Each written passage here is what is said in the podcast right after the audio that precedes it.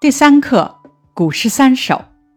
本课中的三首古诗都是描写传统节日的，民风民俗。所谓“百里不同风，千里不同俗”，这正反映了风俗因地制宜的特点。以传统节日为纽带，挖掘中华传统文化的精髓；以各地风俗特点为桥梁，弘扬优秀传统文化节日。寒食是描写寒食节的，寒食节在清明前一天，古人从这一天起三天不生火做饭。迢迢牵牛星描写的是关于七夕的传说，借神话传说中牛郎织女被银河阻隔而不得会面的悲剧，抒发了女子离别相思之情，写出了人间夫妻。不得团聚的悲哀，十五夜望月描写了中秋节欣赏月色和望月怀人的心情。接下来，让咱们穿越时空，走进传统节日，与诗人一起感受他们的情怀，了解他们的内心世界。咱们在品味诗中的风俗时，不妨畅谈你的回忆。本课的人文素养。品味诗中节日习俗，热爱中华传统文化。本课的语文要素：第一点，在诵读的基础上，运用多种方法理解诗句；二，有感情的朗读诗歌，想象诗中描绘的画面。本课的学习目标有以下四点：第一点，会写“吼”“角”等八个字；第二点。本课的重点部分，能够有感情的朗读古诗，并且背诵古诗。第三点，也是本课重点部分，能够借助相关资料，想象诗中描绘的画面，体会诗人所表达的情感。第四部分，能够了解诗中涉及的节日习俗或者传说，感受诗中体现的传统文化内涵。本课的语文知识：绝句。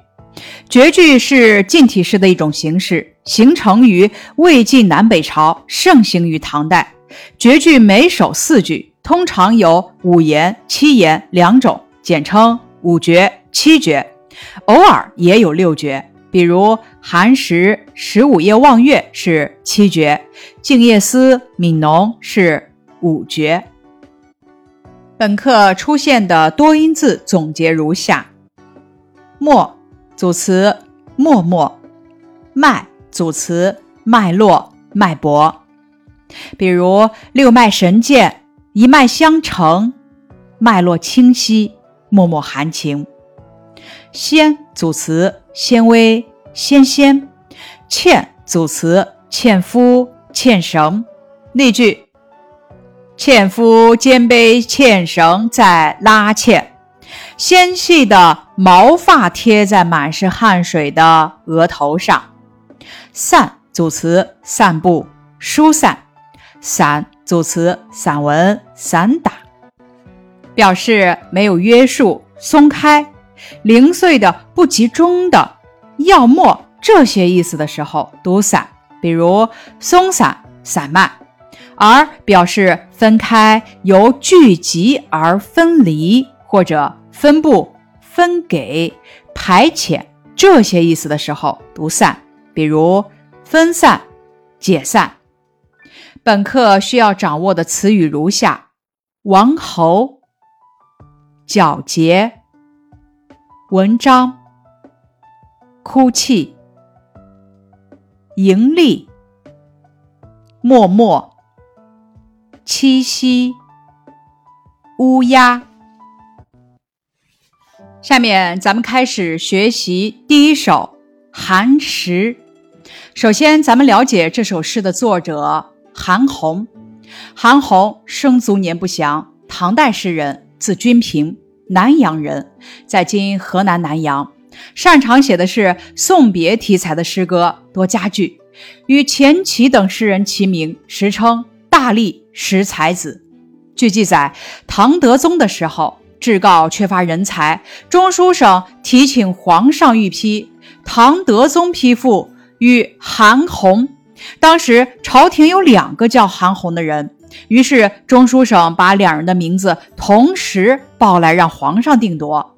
唐德宗说：“就是那个写‘春城无处不飞花’的韩红。”下面咱们来了解一下寒食节的来历。春秋时期，晋文公重耳在当国君之前，曾经长期在外流亡。他手下有一群很有本事的人，对他一直忠心耿耿。当重耳当了国君，他们都受到了重用，做了大官。只有一个叫介之推的，不愿接受任何官职。晋文公多次派人去请介之推，不但不肯来，反而躲进了深山里。晋文公找不到他，就让人放火烧山，想迫使他逃出来。谁知道介之推就是不肯出来。竟被活活烧死在山林中了。晋文公非常后悔和伤心。为了纪念介之推，他发布命令：今后每年的这一天，全国都不许生火。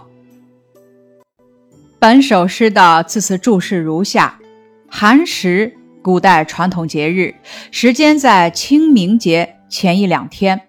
从这一天起，三天不生火做饭，只能吃冷食，所以叫。寒食节，春城，春天的京城指长安。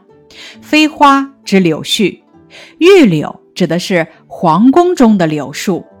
斜指倾斜，日暮指天黑。汉宫指汉朝宫廷，在这里比喻唐朝皇宫。传蜡烛，寒食节天下禁止生火。不能燃烛。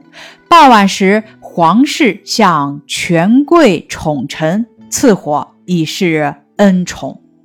武侯，史书记载，东汉桓帝曾在一天之中封了王皇后的五个兄弟为侯，世称武侯。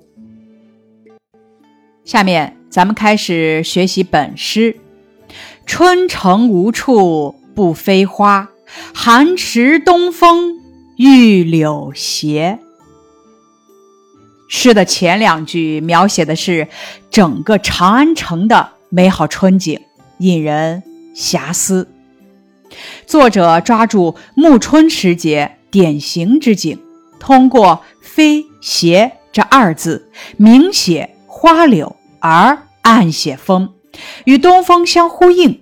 按照古时的风俗，寒食日要折柳插门，取得新火还往往是榆柳之火，因此写“玉柳斜”又暗中呼应了节日习俗。这两句诗的意思是：暮春时节，长安城处处柳絮飞舞；寒食节的东风吹拂着宫城里的柳枝。